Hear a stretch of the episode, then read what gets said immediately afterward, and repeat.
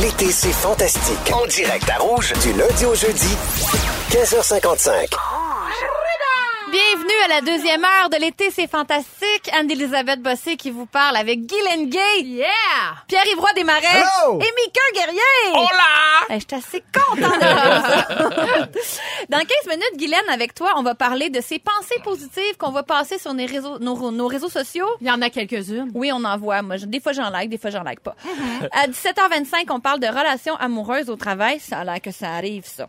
Et à 17h40, on parle d'entrevues d'embauche. J'ai des trucs à vous donner si vous êtes à la recherche d'emploi. Mais pour le moment, Pierre-Yves. Ben oui. Ça m'étonne un peu, toi. Tu nous parles de sport. Quoi? Qu'est-ce que tu veux dire? ma condescendance qui revient. C'est bien pour une fois que c'est pas moi, tu sais. c'est vrai, que je- c'est vrai que je t'ai écrivé un petit peu en première heure. Watch Ouais, out la deuxième. Ça Ouais. va juste être des câlins. C'était pas si pire. Oh, j'aime ça, les câlins.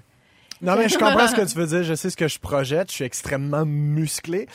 Euh, mais moi, en fait, non, mais j'ai quelques trucs pour se motiver parce que c'est difficile quand même. Moi, je me suis inscrit au gym pour la première fois cette Bravo. année. Merci. Félicitations. Euh, c'est la première fois que je m'inscris, donc c'est, je, vais, je vais en moyenne une fois par abonnement, je dirais. Euh, c'est- Ouais. Mais c'est vraiment dur de se motiver. Puis j'ai, j'ai quand même trouvé quelques trucs euh, pour se motiver. Et puis ce qui aide, en fait, c'est de trouver un sport que t'aimes. C'est pas obligé, t'es pas obligé de t'entraîner dans la gym. Moi, je trouve ça dur de m'enfermer en quelque part puis de courir dans l'odeur des autres autour de moi. Euh, la salle de cardio.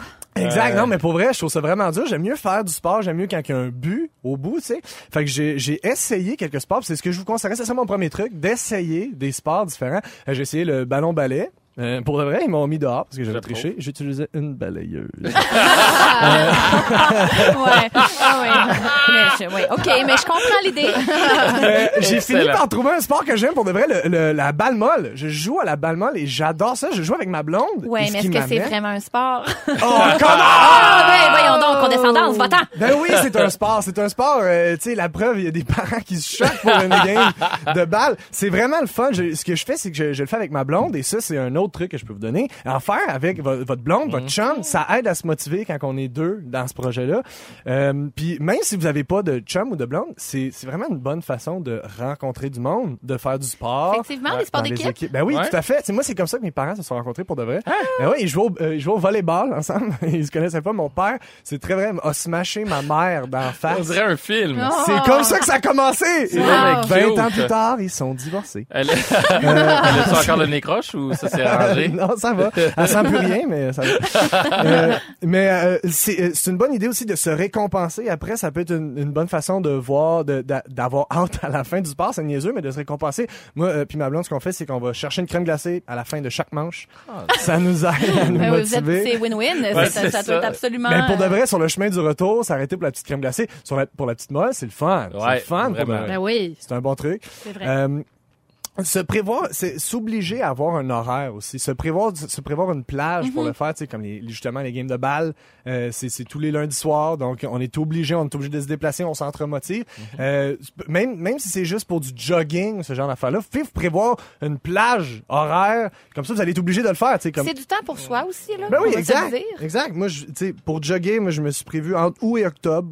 M'en aller. M'en aller jogger. T'as bloqué ça, là. euh, parfait. Un autre truc euh, pour euh, l'intégrer dans son travail, se rendre au travail euh, en, en- en courant, en faisant du vélo, c'est vraiment une bonne manière. Puis si je sais que c'est dur de se motiver à courir pour se rendre au travail, mais moi ce que je fais, c'est que je pars toujours vraiment en retard.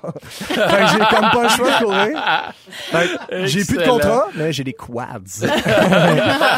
Euh, puis euh, tu sais là ça s'applique vraiment à la balle molle puis tout ça puis les sports d'équipe pour de vrai ce qui aide c'est niaiseux c'est vraiment niaiseux mais de s'acheter un bon équipement comme c'est ça ça donne le goût de le rentabiliser c'est niaiseux Je de comprends même. qui d'un beau legging, qui de. Oui, je comprends. ben oui exact Oui. je me sens un- comme un pro, genre. mais non, mais pour de vrai, je me suis Oui. acheté des beaux souliers que j'aime porter, c'est cave.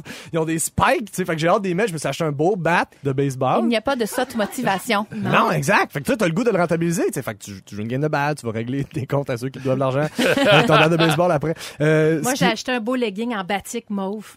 J'aille pas ça Ah, le mettre au oh, gym. Est-ce que c'est facile pour toi de faire du sport, Guylaine? Euh, à vrai dire, j'aime ça. Euh, j'ai j'ai eu une blessure à la jambe euh, l'année dernière, ce qui, m'a, ce qui a fait en sorte que j'ai pas euh, bougé beaucoup. Mais là, ma famille et moi, on est en train de mettre sur pied un club de marche. On s'en va s'acheter des souliers de marche, puis on va aller marcher tous les soirs pour que les garçons aussi s'activent, laissent un petit peu l'ordinateur et les écrans, puis on va aller marcher ensemble une petite demi-heure par soir. brillant. L'équipement neuf oui. qui a mis sur pied le club de marche. Si Ah c'est oui. pas Ah oui, joli. Ouais, ouais, ouais. Au Puis 6 ça 12 fait 13, digérer, euh, en plus. il n'y a pas de cette activité, c'est vrai. Moi, c'est les grandeurs nature. Je bouge vraiment, et je bouge assez, puis s'il y a un but, puis j'aime ça, puis quand même, c'est vrai, j'aurais pas pensé à ça, mais il y a du sport là-dedans. Non, non, mais c'est Ben oui, hein, elle y est a moins quand- condescendante, là, hein, avec les auditeurs. Ouais, ouais, c'est ça. Je- Bon, là, continue, Pierre-Yves. Ben, un autre truc, si c'est si c'est pour aller s'entraîner, c'est un bon moment pour écouter justement des livres audio ou des podcasts ou de la radio. Pourquoi pas télécharger l'application iHeartRadio? Voilà. Ouais, tu peux devenir un érudit en faisant du sport. C'est parfait, ça. Tu sais, tu downloads une encyclopédie, par exemple, puis t'apprends des choses, Tu non? voulais que j'arrête de t'étriver? Non, mais c'est Juste pas si pour moi. tu dis ballonner. Ballonner. Bon. C'est quoi le pire sport, selon vous, que vous pratiqueriez jamais? Le jogging. Ah oui, hein? Ah, j'essaie, j'essaie. Chaque année, je me dis, ah, il me semble que je devrais, mais moi, courir dans le vide, là, courir après mon Ah, temps. quand je- pas de but dans le Ah, champ. non, moi, il me faut un ballon, une balle, une fille, un autobus, tu sais, quelque chose, là. Mais, mais juste courir dans, dans le vide comme ça. Une mais- fille, un Euh, tu- autobus. venez de la catcher, là. C'était une bonne blague, personne ne l'a compris. Je t'écoutais pas. Je Ouais, c'est pas grave, Euh, pas. Mais le beau temps est là enfin et euh, certains aiment moins faire de l'exercice quand il fait chaud. Moi, c'est mon excuse principale. Mais je vous donne quelques règles à respecter pour faire de l'exercice sans danger pendant les périodes de grande chaleur et les canicules. Bien s'hydrater, n'est-ce pas, Pierre? Ben oui. Avant et pendant la séance et Oui. après la petite molle. Il est conseillé de boire un demi-litre d'eau toutes les 30 minutes. Évitez de vous retrouver sous le soleil lorsqu'il est à son zénith, un peu comme tondre sa pelouse. C'est un peu les mêmes règles. Il faut pas tondre sa pelouse quand il est midi, même affaire avec le sport.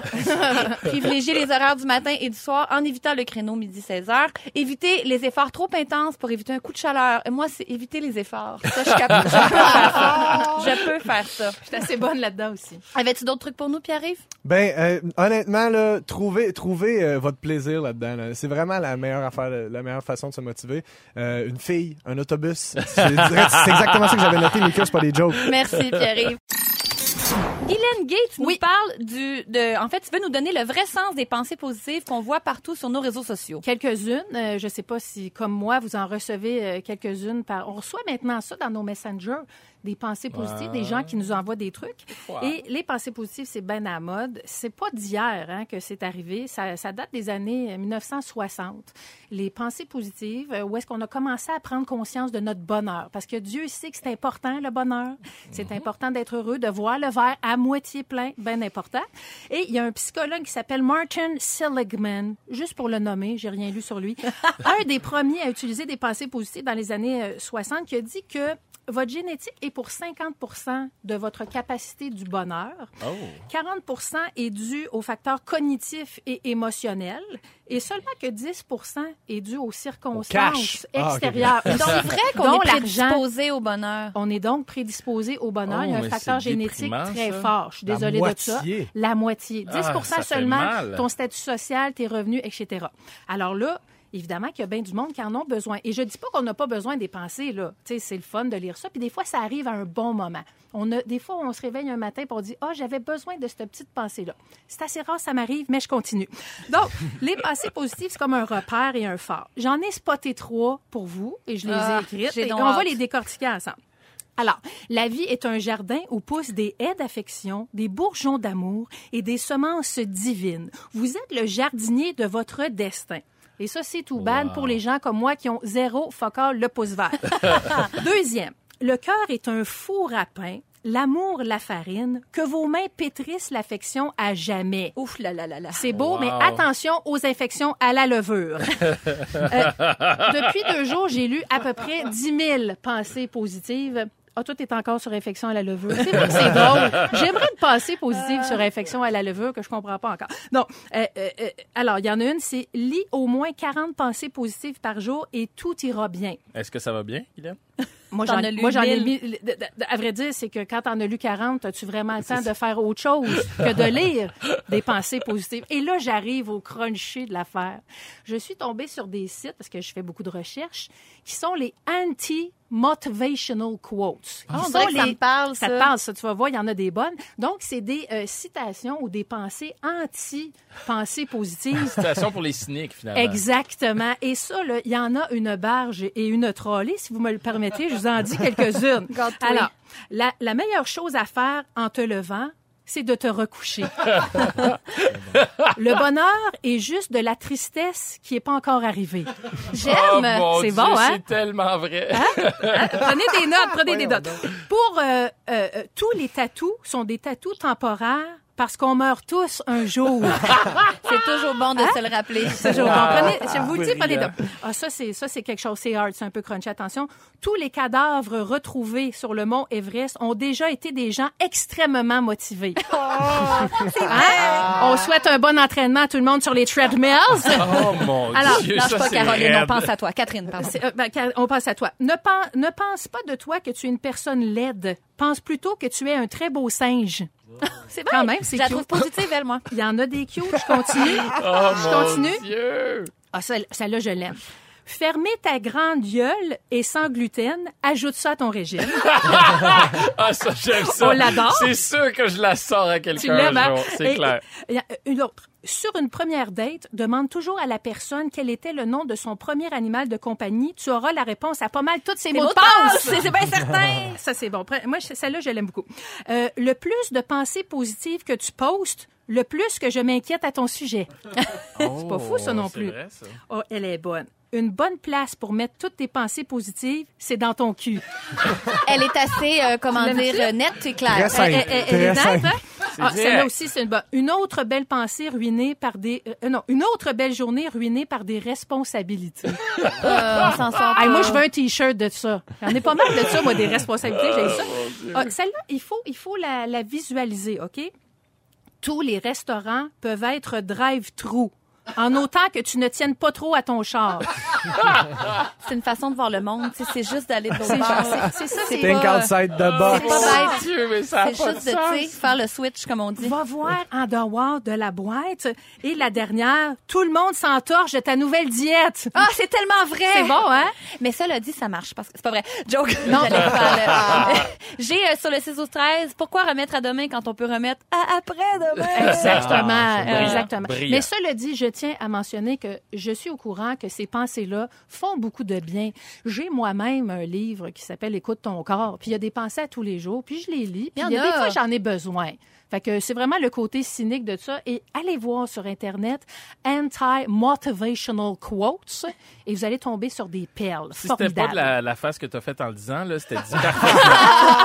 C'était- clair. Pour les auditeurs, c'était très clair. Pour nous autres, c'était un peu weird. Ouais, mais je suis en ménopause, là, je prononce bien mal. Guylaine, c'était parfait et Merci. je te remercie beaucoup pour ça.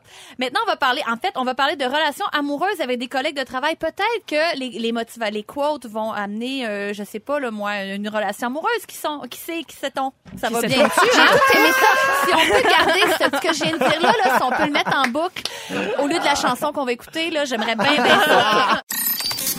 À l'été, c'est fantastique. Anne-Elisabeth Bossé qui vous parle avec Guylaine Gay, Pierre-Yves Roy Desmarais et Mika Guerrier. Allô? Ah, allô, salut. Comment ça va? Euh, nouvelle du journal qui a fait réagir hier soir, alors je vais en parler avec vous. Saviez-vous qu'un tiers des Canadiens vivent ou ont déjà vécu une relation amoureuse avec un collègue? Pardon. Et là, je regarde Guylaine et Pierre-Yves se tenir la main. Et Yep. je me dis, qu'est-ce qui se passe? On s'en cache pas. C'est le pas grand amour. On emménage le 1er On octobre.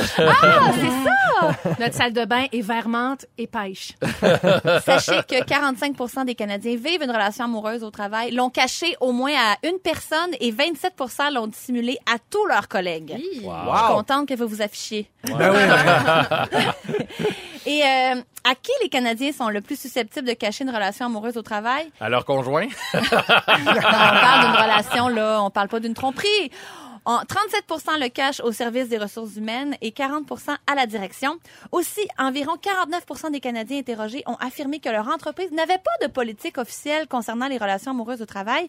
Et c'est encore plus élevé au Québec. 65 des entreprises ici n'ont pas là. de réelle politique euh, concernant les relations amoureuses au travail. Mais pourquoi est-ce qu'on en aurait une? Pourquoi l'entreprise aurait une, une euh, sais, son mot à dire là-dessus? Mais parce que peut-être que ça peut changer les dynamiques euh, au sein d'une C'est équipe. clair Euh, que ça change tout, mais je Si quelqu'un pas empêcher en un cœur poste, d'aimer. euh, si quelqu'un a un poste euh, supérieur ou Oui, ça, je comprends, petits- mais une relation avec un collègue, mettons, sans qu'il y en ait un qui soit boss euh, Ah ouais. de l'autre, là. Tu sais, tu peux pas T'es empêcher un romantique. Mika, hein? Mine de rien.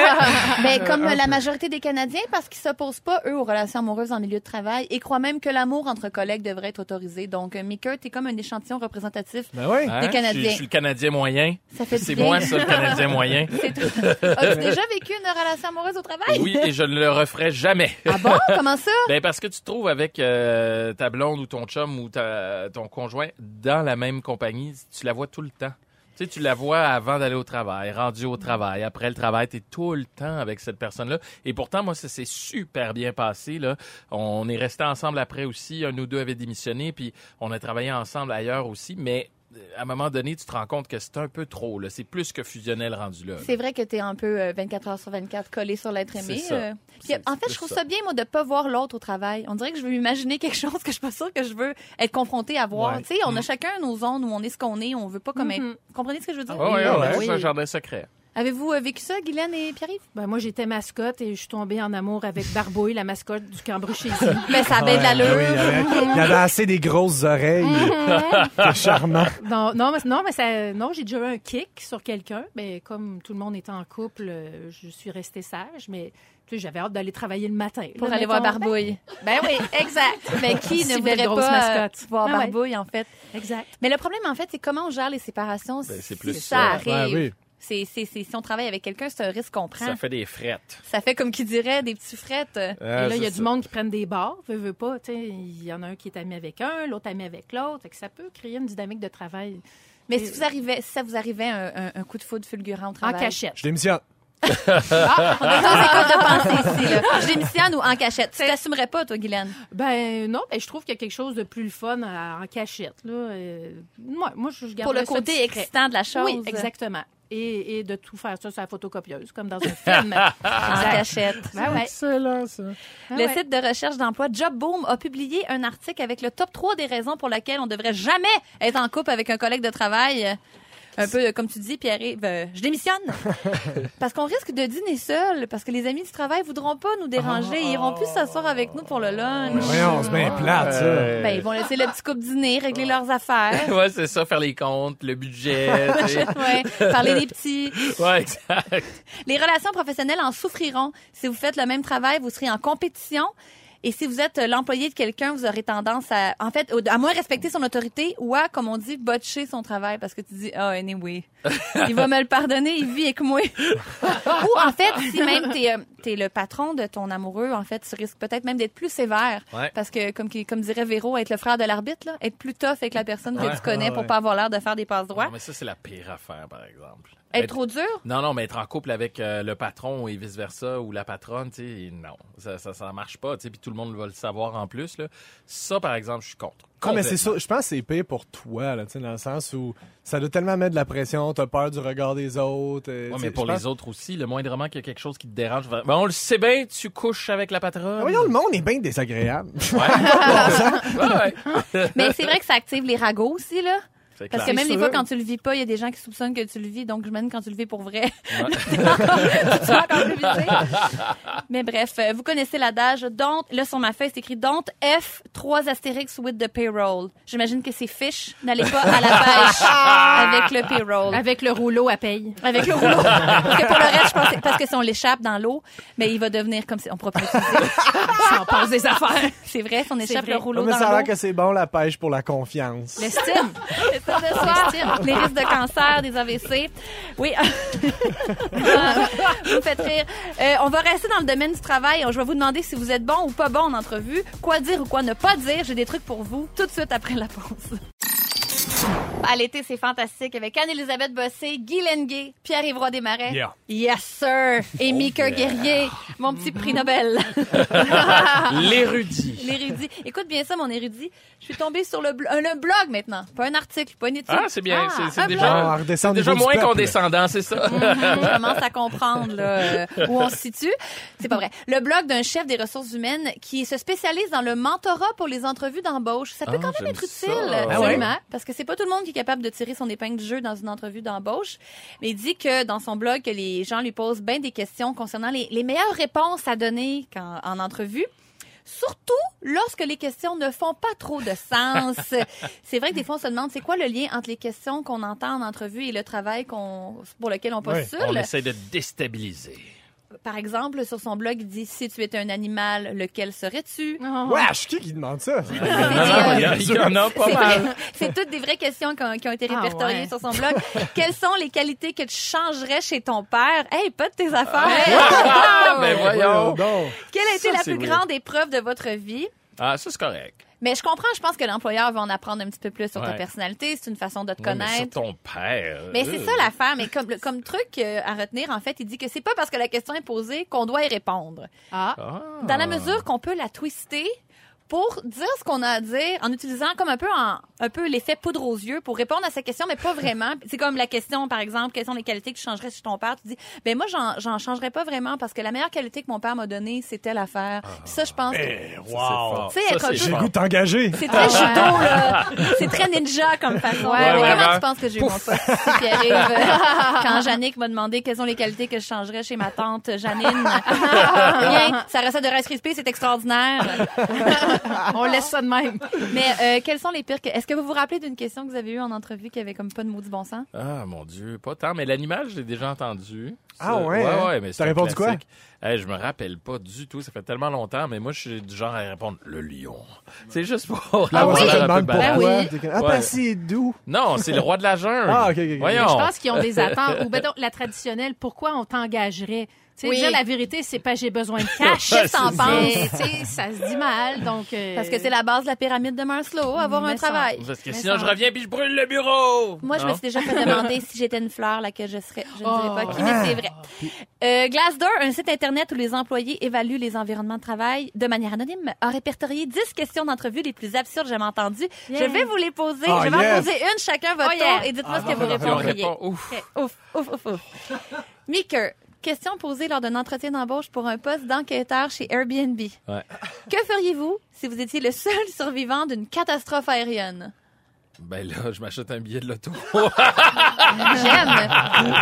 C'est euh, le lien avec Airbnb et, et, Il y, euh, il en a aucun. Honnêtement, rendu là, la job est pas importante. Je viens de sauver ma vie. Je lâche tout. Je m'en vais vivre dans le bois. Je fais le party le reste de ma vie. Alors, Pierre-Yves, question d'entrevue pour un poste de conseiller chez Squarespace, plateforme de création de sites. Quelle est votre chanson préférée des années 90? Euh, create a website de Mariah Carey. Engagé! Guylaine, question posée chez Dro- euh, Dropbox. Si vous vous réveillez avec 2000 courriels non lus et vous ne pouvez répondre qu'à 300, comment procèdes-tu? Euh, euh, c'est quoi Dropbox? Mauvaise Ah, réponse! j'ai pas la job! Elle répond par une question. Moi, je trouve ça habile. moi. Ah, effectivement, c'est comme une façon de... Ah, Je suis ben, plus brillante que tu penses. Engagé! Engagé! si vous avez manqué un bout de l'émission, notre scripteur Félix Turcotte, qui c'est sa dernière journée, il part en vacances Oh, demain. maudit chanceux. Vous êtes à l'été, c'est fantastique avec Anne-Elisabeth Bossé, Guylaine Gay, Pierre-Yves Desmarais, Émile Guerrier et Félix Turcotte. Bonsoir! C'est mon dernier bonsoir de la saison. Je quitte pour les vacances. Ah, maudit chanceux. Ben oui, des petites vacances de radio. Je reviens à l'automne avec Véro, mais je ne vous laisse pas euh, seul. Ah ben non, mais J'aimerais j'espère bien. J'aimerais vous présenter quelqu'un. Ariane Ménard-Turcotte, ma collègue scriptrice. Allô, Aucun Ariane? lien de parenté, hein, c'est une turcotte, mais tout ce qu'on partage, c'est euh, l'amour du métier.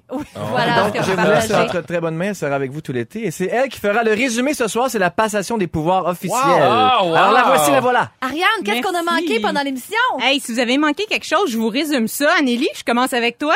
T'acceptes pas qu'on utilise le mot protège chez les moustiques B? Le plus lourd à déménager chez toi, c'est tes herbiers. T'aimerais ça allaiter les trois accords? Et ta recommandation, c'est don't fish with the payroll. Nique Guerrier, c'est à ton tour. T'as de la misère à dire baloney. si tu survis à un écrasement d'avion, t'achètes un billet de l'auto. Clairement. Puis ça te prend un ballon, une fille ou un autobus, mais on rappelle pas aux gens pourquoi. Pierre-Yves Roy Desmarais, t'es le frère de Véro et Louis. Tu t'es fait mettre dehors du ballon balai parce que tu utilisais une balayeuse. T'aménages avec Guylaine le 1er octobre. Puis ta chanson préférée de Mariah Carey, c'est Create a Website. Guylaine Gay, je finis avec toi. Les perches chaudes augmentent l'estime de ton chum. T'as une pensée positive sur les infections à levure. T'es tombé en amour avec Barbouille la mascotte. Puis pendant deux mois, t'as été la vache de Verdun. On va rien perdre en perdant Félix. Ben on va non, juste il y avait gagner. un turcotte de trop dans le studio. puis C'est lui qui s'en va. C'est pas vrai. Puis on va gagner des cheveux! C'est vrai. Félix, et je te souhaite des merveilleuses vacances. Ariane, on t'accueille à bras Merci, ouverts. bonsoir. Et vraiment, euh, merci à belle équipe. Merci Guylaine, merci Pierre-Yves, merci Mika. Toi, merci. Ben, je vais le prendre.